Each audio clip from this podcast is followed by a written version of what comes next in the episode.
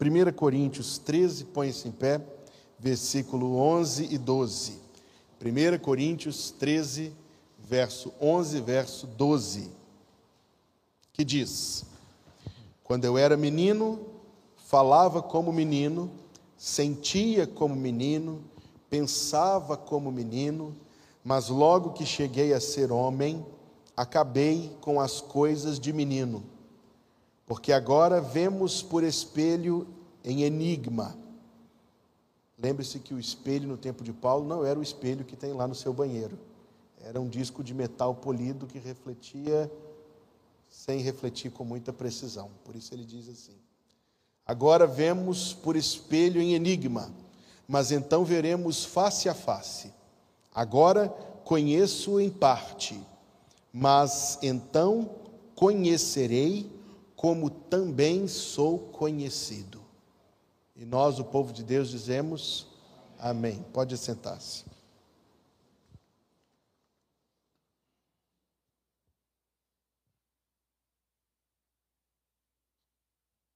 Existe uma conclusão a qual todos chegam.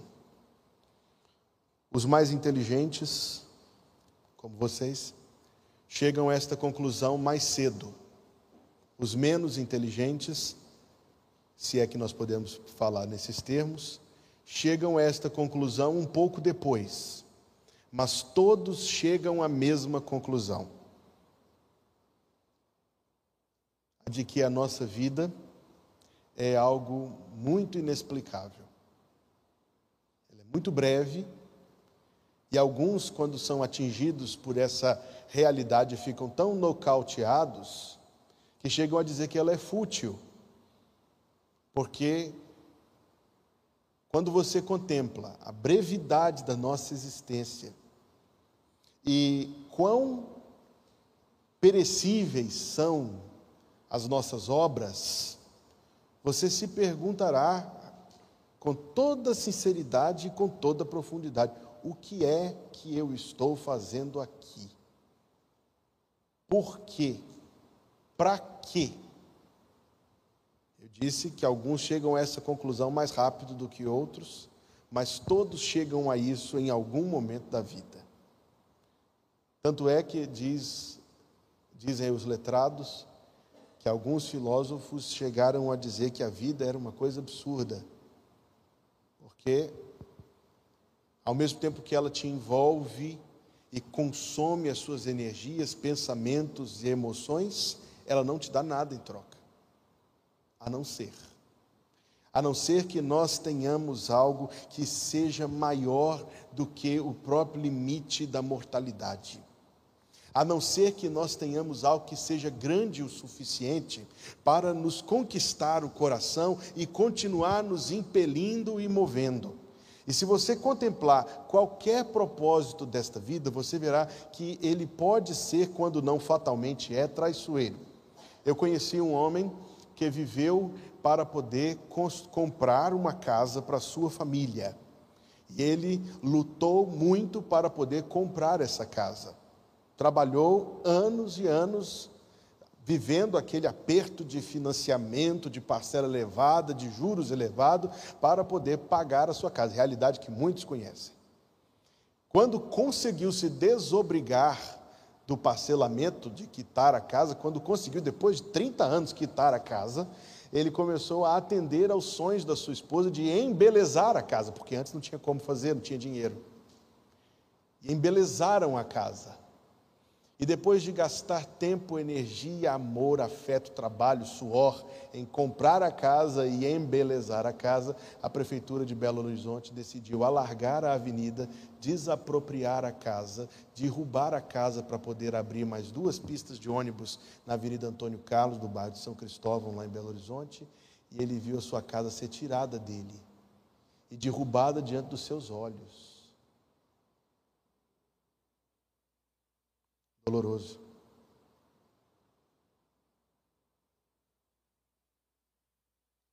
Um alvo que pode te trair.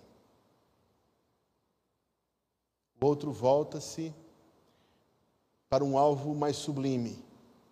Não, eu quero viver em função dos meus filhos. Quero viver em função dos meus filhos, em cuidar dos meus filhos, em investir nos meus filhos, em educar os meus filhos. Mas da mesma maneira que nós, em algum grau, sejamos francos, fomos decepções para os nossos pais, em algum grau, nossos filhos, em algum grau, poderão ser decepção para nós. Ou como diz, eu ouvi da boca de um senhor lá no interior de Minas, e você já deve ter ouvido essa frase: um pai cuida de dez filhos. Conhece essa frase? Mas dez filhos não cuidam de um pai.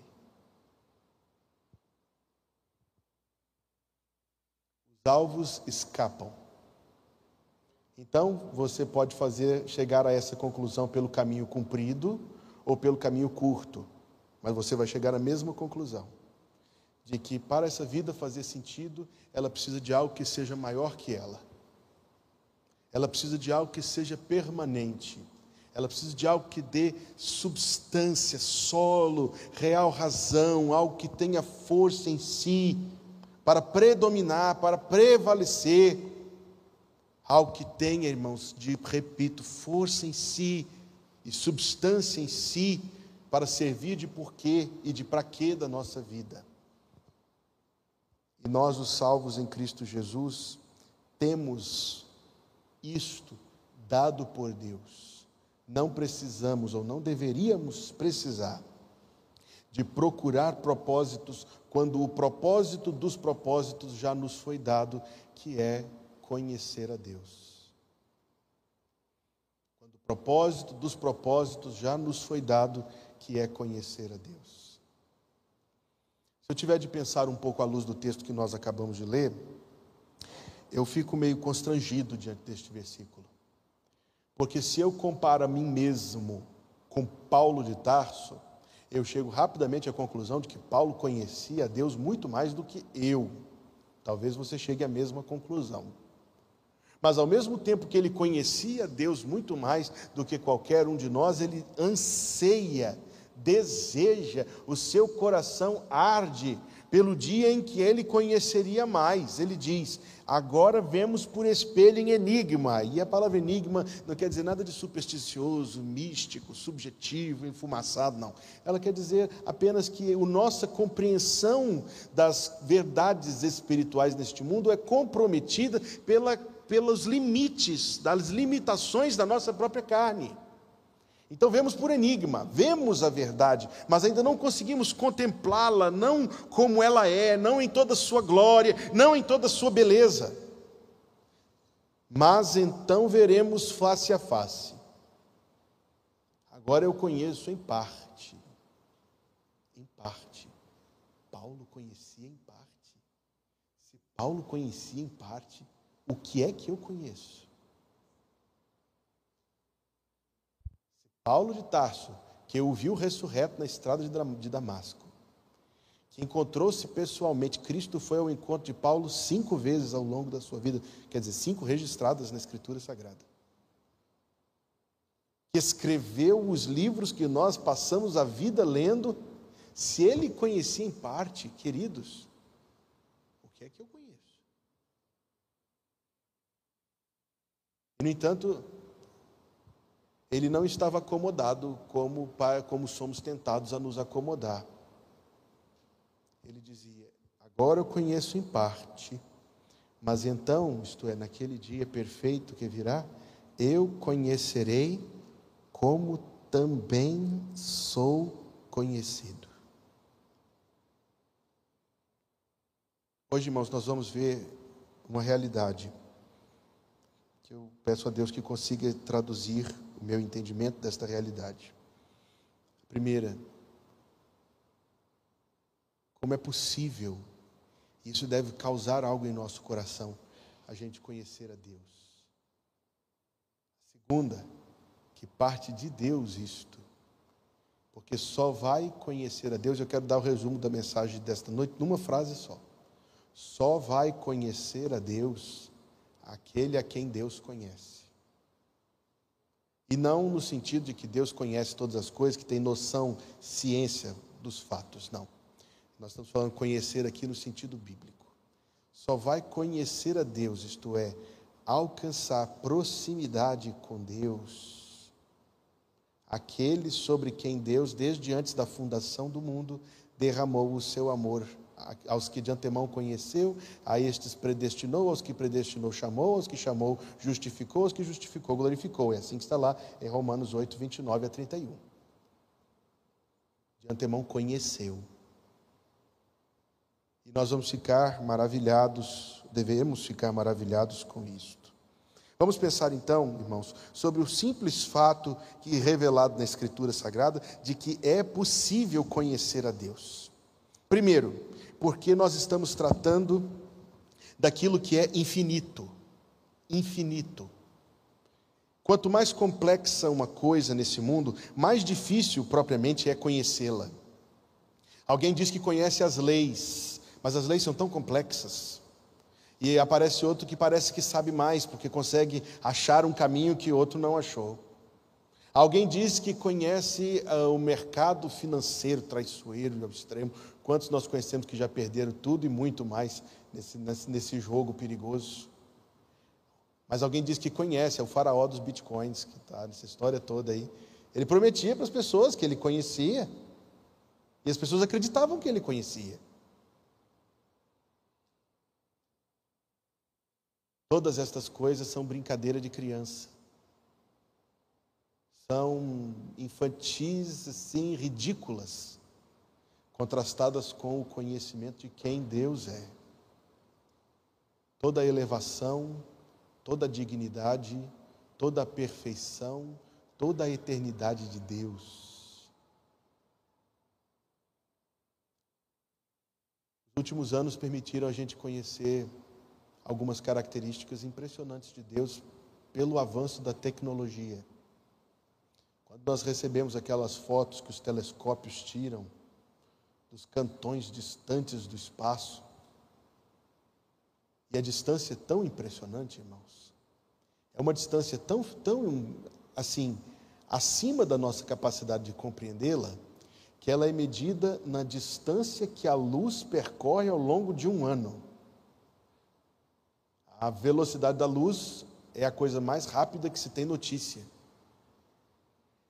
E essa coisa de uma velocidade inalcançável demora um ano para percorrer. Então nós estamos falando de uma coisa muito, muito, uma distância muito grande. Mas então você toma notícia que o nosso Deus criou algo que está a uma distância absolutamente fabulosa, porque é medida em milhões dessa unidade fantástica. Isto foi estabelecido e quando nos, nos dão notícia do, do, do tamanho impressionante das coisas, nosso senso de pequenez fica assim. Você se sente muito menos do que um pingo no oceano, porque é. E alguém já fez o seguinte comentário: que Deus criou o universo enorme e o ser humano pequenininho para nos falar algo sobre Ele mesmo. destacar a imensidão de Deus, imensidão da sua inteligência, a imensidão do seu poder, a imensidão da sua sabedoria. E é a isto que nós temos acesso. E isto, irmãos, é que deve nos deixar assim muito impressionados. Porque veja que entre nós seres humanos que somos pequeninos, muito pequeninos, muitíssimo pequeninos. É, Permita-me enfatizar quão pequenos nós somos. Porque nós somos muito, muito, muito. Às vezes a gente sente diferente disso, ou é tentado a achar que não. Mas a realidade da criação é que nós somos muitíssimo, muitíssimo pequenininhos. Aí mesmo entre nós, nanicos, alguns têm complexo de grandeza. E alguns alcançam é, alguma coisa humana que em breve será tirada deles, mas que convence os outros de que eles são grandes. Na figura de poder, de autoridade que lhes é investida e tudo mais. E nós sabemos bem imaginar que existem uns que são mesmo muito maiores, outros que são mesmo muito menores. E tanto isso é verdade que, embora nós sejamos assim nanicos, minúsculos, quando nós estamos diante de alguém que nós temos a impressão de que é grande, nós ainda nos sentimos ainda menores. E ainda sentimos que esse é ainda maior. Está entendendo o que eu estou descrevendo aqui? É aquela sensação comum quando você está diante de alguém importante. Supostamente importante. Quando você está diante de uma pessoa dessa, você normalmente tende, qualquer pessoa tende, a agir de maneira mais circunspecta, mais respeitosa, mais reverente, e nós queremos apresentar-nos da melhor maneira possível, da maneira de palavras assim mais comedidas. Consegue imaginar? Tente imaginar essa cena. Eu não sei porque fica vindo na minha cabeça aquele episódio de Mr. Bean, e eu gosto muito de assistir isso, viu, gente? Desculpe. A Lívia Maria gosta, ela diz que é o doido, ela pede para colocar o doido no YouTube para ela assistir. Hoje à tarde eu estava assistindo alguma coisa antes de vir para cá. Aí estávamos assistindo o doido. E tem um episódio em que ele vai receber, ele trabalha no cinema, e a Rainha Elizabeth, já assistiu esse? Ele fica limpando os dentes e, e, e se ajeitando todo de nervoso porque ela está vindo, no fim ele dá uma cabeçada nela e. Que é engraçado é porque a gente se identifica com esse sentimento. Quando vem alguém que a gente acha que é muito importante, a gente sente alguma insegurança, né? A gente logo começa assim a, a engraxar o sapato, a fazer pequenas coisinhas para a gente não se sentir tão desconfortável.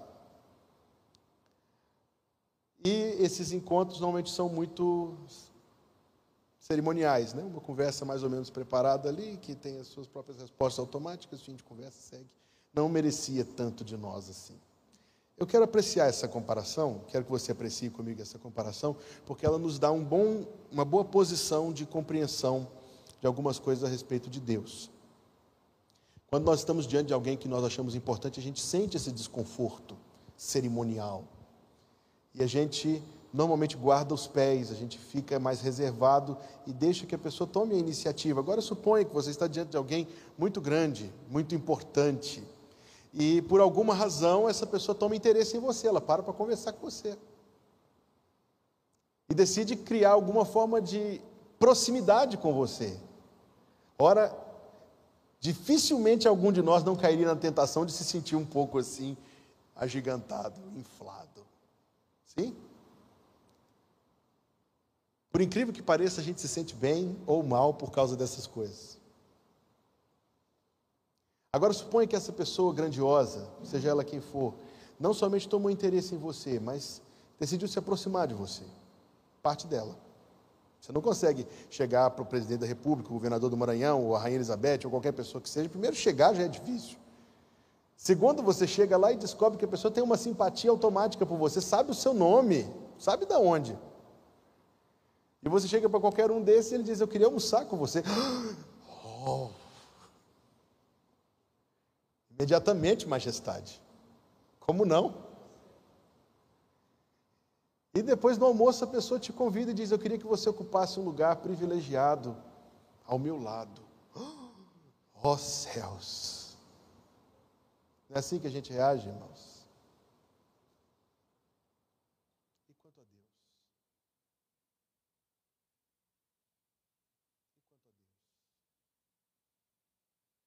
a Deus? Maior do que Ele não há.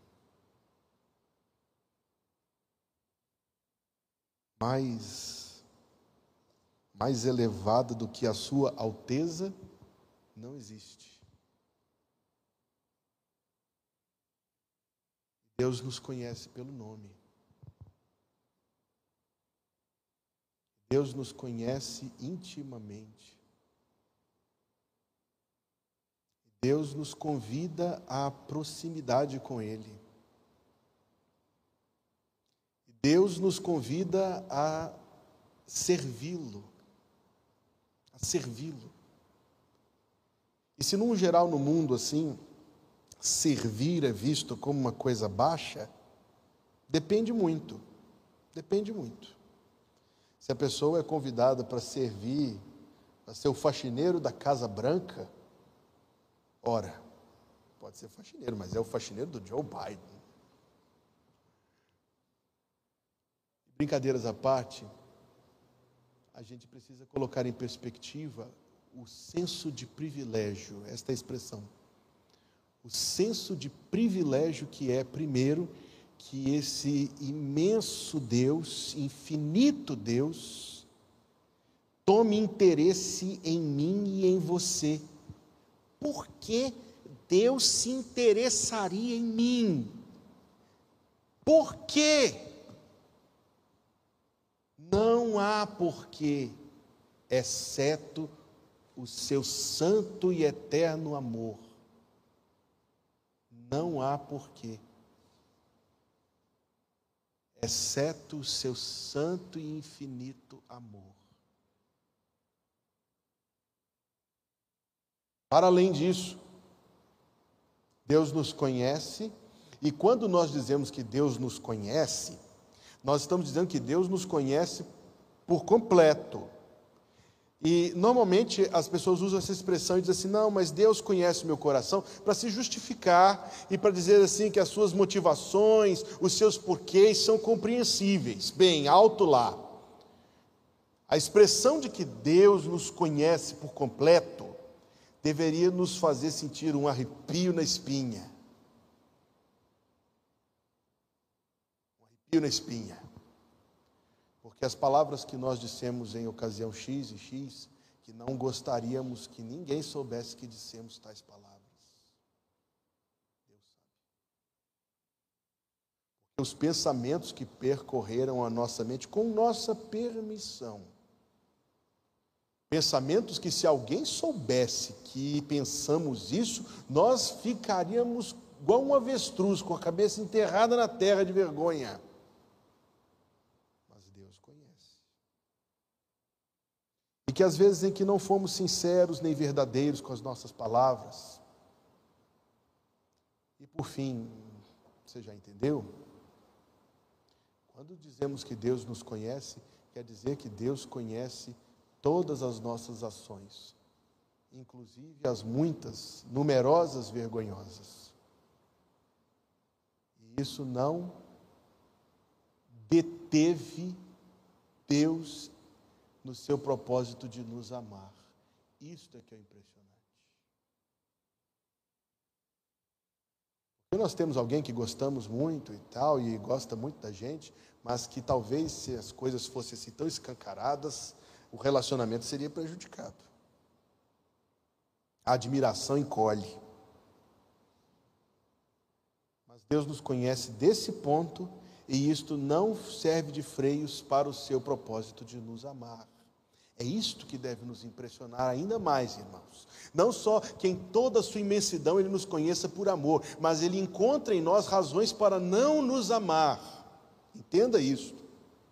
Razões bastantes. E nem mesmo essas razões para não nos amar fazem com que ele se impeça no seu propósito de nos amar. E não somente isto, mas em toda a sua imensidão, que habito, ele diz, no alto, num lugar alto e santo e sublime o seu trono. Mas ele nos convida a ter proximidade, comunhão com ele. Amados, o senso de privilégio tem que nos inundar de que Deus, Deus, o único Deus, o eterno Deus, deseja ter comunhão comigo e com você. Eu penso que eu já contei aqui, e me permita-me repetir, aquela história famosa do general do exército americano, que desempenhou um papel muito estratégico na guerra civil dos Estados Unidos, Howard, Oswald Howard era o seu nome. Pela data você já viu que isso aconteceu há muitos anos, em 1860, né? E ele desempenhou um papel muito importante, venceu muitas batalhas ao lado de Ulysses Grant, e no fim da guerra, Abraham Lincoln, o presidente dos Estados Unidos, decidiu convidá-lo para um jantar em sua homenagem. Então, voltando naquela, naquele pensamento, aquele exercício de imaginação que nós fizemos, isso serve para inflar o ego da pessoa em proporções estratosféricas o balão fica, poxa vida, um jantar em sua homenagem, oferecido pelo presidente. Poxa, o homem, poxa, poxa, poxa. Mas você conhece a história, você se lembra? Ele mandou a negativa, que não poderia comparecer na data marcada pelo presidente da República para um jantar em sua homenagem. Imagine isso, você é convidado para um jantar em sua homenagem lá no palácio no Palácio da Alvorada. Vamos fazer um jantar em sua homenagem. E ele manda a nega e diz que não iria, porque estava marcado para uma quarta-feira. E ele tinha feito uma promessa a Deus há muitos anos de que nunca faltaria o culto de oração da sua igreja. É uma bela história e graças a Deus é fato verídico. Ele entendeu que a sua homenagem, ele receber uma homenagem, não era mais importante do que ele prestar louvor a Deus. Ele entendeu que o convite de Deus é mais importante que o convite de uma autoridade humana. O presidente passa, mas o rei permanece no seu trono. Irmãos, senso de privilégio, guarde essa expressão. Senso de privilégio. É um privilégio ser chamado à comunhão com Deus. E é um privilégio ser chamado ao serviço de Deus. Ao serviço de Deus. Da mesma maneira que ser alocado numa posição estratégica, num convite honroso, é algo que corremos o risco de nos inflar o balãozinho. Quanto mais é um privilégio ser posto por Deus na posição de trabalhar para Ele. Você entende isso? O senso de privilégio que é ser chamado para servir nos assuntos do Rei Jesus senso de privilégio, irmãos, esta é a ideia. É, na verdade, um privilégio muito grande, porque Deus poderia chamar qualquer outro. Nunca passou isso na sua cabeça? Eu penso isso. Deus poderia chamar outro que serviria melhor do que eu. Deus poderia ter chamado outro que se dedicaria mais do que eu. Deus poderia ter escolhido alguém que seria mais zeloso do que eu pesa na minha consciência. Mas por razões que lhe pertencem e somente a Ele, Deus propôs chamar-me a mim. Senso de privilégio. Era isso que Pedro sentiu, e, e Tiago, e João, e André, e os outros. Porque naquele tempo, a figura de um rabi, de um mestre, era considerada muito elevada na sociedade, muito elevada mesmo. Você tem que se lembrar que, diferente de hoje, a sociedade então era eminentemente religiosa. Hoje não, mas naquele tempo sim. A sociedade era eminentemente religiosa. E um rabino escolher alguém para ser o seu discípulo era considerado realmente isto, você ser escolhido por alguém muito importante, muito. E, e os pescadores galileus Coitados, eles nem criavam essa expectativa, eles sabiam que isso não ia acontecer com eles. Isso acontecia com gente como Paulo de Tarso, que nasceu em família boa, que nasceu em família que tinha ouro e prata. Isso acontecia com um cara privilegiado, igual Paulo de Tarso, não acontecia com Pedro, não acontecia com João. Então nós lemos o que está escrito lá no Evangelho de Marcos, capítulo 3, versículo 14 que ele os escolheu para estarem com ele e para os enviar a pregar. E essas são as duas coisas. Eles foram escolhidos para estar com ele, o convite à comunhão, e foram escolhidos para pregar, isto é, o convite ao serviço. As duas coisas aconteceram, as duas coisas aconteceram e eles foram inundados do senso de privilégio, que é o que eu quero destacar esta noite. O privilégio que é Deus tomar interesse em nós, Deus propôs-se amar-nos, Deus convidar-nos à comunhão com Ele, Deus nos alocar no seu serviço. Quando eu continuo pensando isso, irmãos, eu penso isso com frequência. Deus poderia escolher gente que nos ultrapassasse em virtude, em dedicação, em capacidade, em zelo, mas escolheu-nos a nós e não outros. E o senso de privilégio talvez esteja por trás das palavras de Paulo quando diz: O amor de Cristo nos constrange. O amor de Cristo nos constrange. É um privilégio. Servir a Deus não é um favor que você está fazendo. Servir a Deus não é um favor que você está fazendo. Servir a Deus não é um favor que você está fazendo. Servir a Deus não é a última opção. Não é a última prioridade. culto dominical não é aquilo que a gente vem quando não tem outra coisa para fazer. Quarta-feira também não. Não é, irmãos, um favor que estamos fazendo para Deus. Não é nem sequer um sacrifício, se você pensar nestes termos.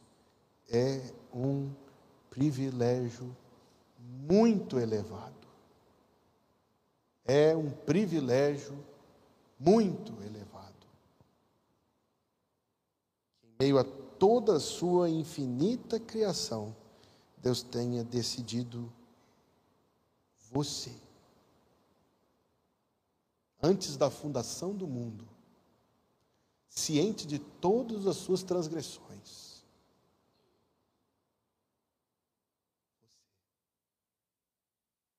Seu nome foi escrito no livro da vida antes da fundação do mundo.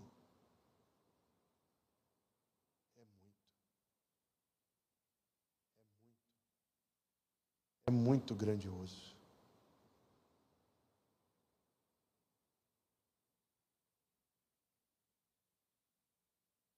A única diferença entre nós e Pedro é que nós estamos em vantagem. Sabia disso? A única diferença entre nós e Pedro, Tiago, João, André e os demais é que nós estamos em vantagem. Primeira, naqueles tempos o Senhor estava no mundo corporeamente. E isto fazia com que ele estivesse somente em um lugar a cada momento. Hoje ele está no mundo pela pessoa bendita do Espírito Santo, o que permite a ele estar em todos os lugares ao mesmo tempo. Era necessário os doze irem até ele, hoje ele vai até nós, aliás, ele está conosco em todo o tempo. Eu considero isso vantajoso. Considere também. Convém-vos que eu vá. Porque se eu não for, o Espírito não virá. Então nós estamos em vantagem. O que eles usufruíram, nós podemos usufruir ainda muitíssimo mais. Nós estamos em vantagem porque aquilo que eles tiveram que caminhar e ter a tutela do Espírito Santo que agiu de maneira extraordinária e irrepetida durante o tempo de vida dos apóstolos, friso, agiu de maneira extraordinária e irrepetida durante o período de vida dos apóstolos, eles tiveram de caminhar para alcançar a compreensão de coisas que nós já recebemos prontas. Eles não dispunham de Novo Testamento completo, nós sim. Se se Paulo tivesse acesso a um Novo Testamento completo, os outros escritos, que talvez ele não tenha conhecido todos, certamente ele faria um uso constante, intenso deste material. E mais, nós estamos ainda em vantagem sobre eles, queridos irmãos, porque. Onde está Hugo? Me perdi aqui na minha anotação. nós estamos em vantagem sobre eles, irmãos, por pelo acesso que nós temos à palavra internalizada pela atuação do Espírito Santo trazendo à nossa consciência a palavra viva de Deus. Então, irmãos, estamos falando do senso de privilégio. E devo concluir, o nosso tempo já terminou. Mas à medida que nós abraçamos o privilégio que nos é oferecido, nós construiremos um relacionamento com Deus. E conhecer a Deus, outra coisa não é do que relacionar-se com Ele, experimentar desta comunhão, experimentar desta vida de união com Deus. Isto é conhecê-lo. Nós temos trabalhado isso a cada quarta-feira. Não é saber a respeito dele, mas desenvolver esta proximidade, esta, afini, esta afinidade que é o resultado de um relacionamento pela fé, pela fé, pela fé, pela fé. O tempo não me permite explorar isso, mas é pela fé. E pela fé nós, nós encontraremos que nosso relacionamento com Deus é real, pessoal, íntimo, real, irmãos. Real, pela fé, o relacionamento é real, por isso a salvação é pela graça mediante a fé, e Deus escolheu a fé como o caminho pelo qual nos é dada esta bênção. E nós veremos os nossos interesses tornando-se próximos dos interesses de Deus. É quando o relacionamento realmente produz o seu efeito em nós. Todo relacionamento requer isso em algum grau. Por exemplo, o casamento. Você vem de casa dos seus pais de um jeito, ela vem da casa dos pais dela de outro jeito, e é necessário criar um terceiro e novo jeito, um novo padrão de comportamento que atenda aquilo e que se vá construindo ao longo do tempo, dando para os dois poderem conviver juntos. É assim na experiência de todos nós. Quanto mais no relacionamento com Deus, exceto que no relacionamento com Deus as coisas têm que ser do jeito de Deus. E o problema do nosso tempo é que nós queremos que Deus faça meios termos conosco e não faz. No relacionamento com Deus, nós teremos de nos conformar ao jeito de Deus, para amar o que Deus ama, detestar o que Deus detesta, alegrar-nos com o que Deus se alegra e entristecer-nos com o que entristece o coração de Deus. E nisso nós já temos visto a cada quarta-feira, mais uma vez, os bons indicadores se o nosso relacionamento com Deus vai bem ou mal. Se aquilo que a gente liga a televisão para assistir e rir é digno de ser rido ou digno de ser lamentado. Ou como diz aquele livro que é muito usado entre os jovens, o que Jesus faria? Se o nosso uso tempo, dos recursos, das ocasiões é compatível com o caráter santo e augusto de nosso Senhor Jesus Cristo, porque irmãos, lembre-se do que diz Efésios 4:31, não entristeçais o espírito de Deus com o qual fostes selados para o dia da redenção falando de relacionamento com Deus que importa em nossas vidas. E o principal deste relacionamento, por fim, é que Deus, Deus te conhece e Deus me conhece. Olha o senso de privilégio disso. Eu lembro uma vez ter conhecido uma adolescente que entrou em frenesi eufórico, porque um cantor que ela era grande admiradora, enfatuada, deu follow back para ela no Twitter. Ela estava no frenesi eufórico, porque o seu famoso preferido reconheceu a existência dela numa rede social.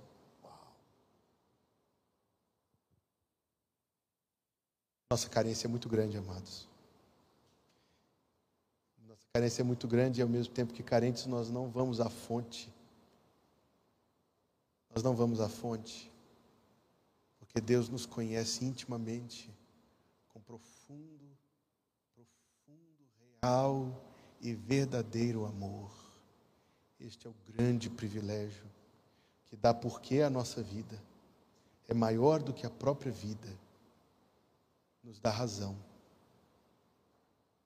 Este é o grande, o maior de todos, o privilégio que foi dado a Pedro, o pescador galileu, ser separado escolhido para estar com ele e para servi-lo. Oremos. Ficamos, ó Deus, pasmados diante da tua grandeza e diante da grandeza do teu amor.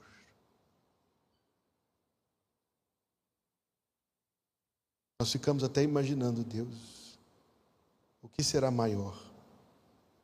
A tua infinitude ou a infinitude do teu amor para conosco?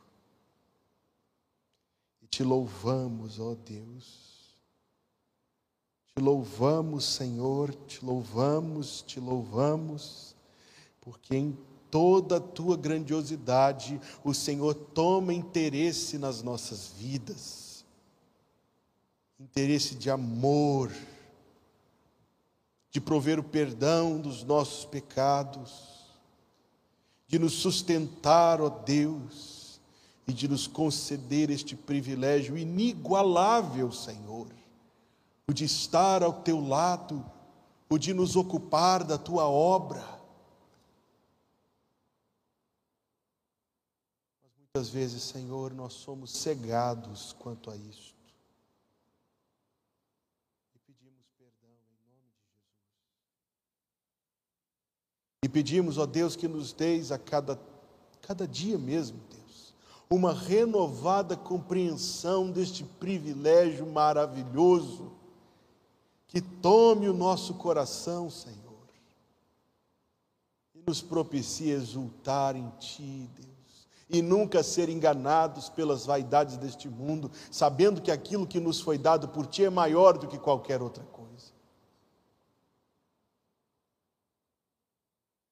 Queríamos ainda, Senhor, cumprir bem o nosso papel. E pedimos que assim nos ajudes pelo Teu Espírito a cumprir bem o nosso papel a honrar este privilégio tremendo. Em nome de Jesus, obrigado pelo culto desta noite. Obrigado pela tua palavra, obrigado pela tua presença. E agora, Senhor, que estamos deixando este lugar, que a tua bênção nos acompanhe.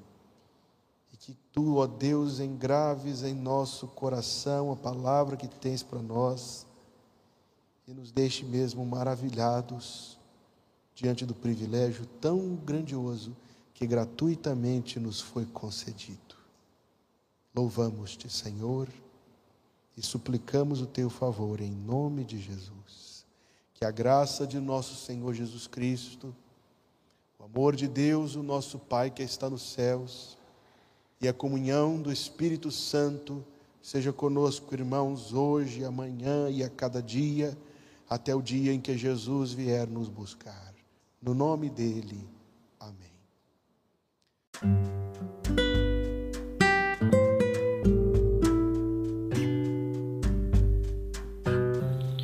Obrigada por estar conosco. Volte sempre. A Igreja Batista Plenitude tem sempre uma mensagem de Deus para você.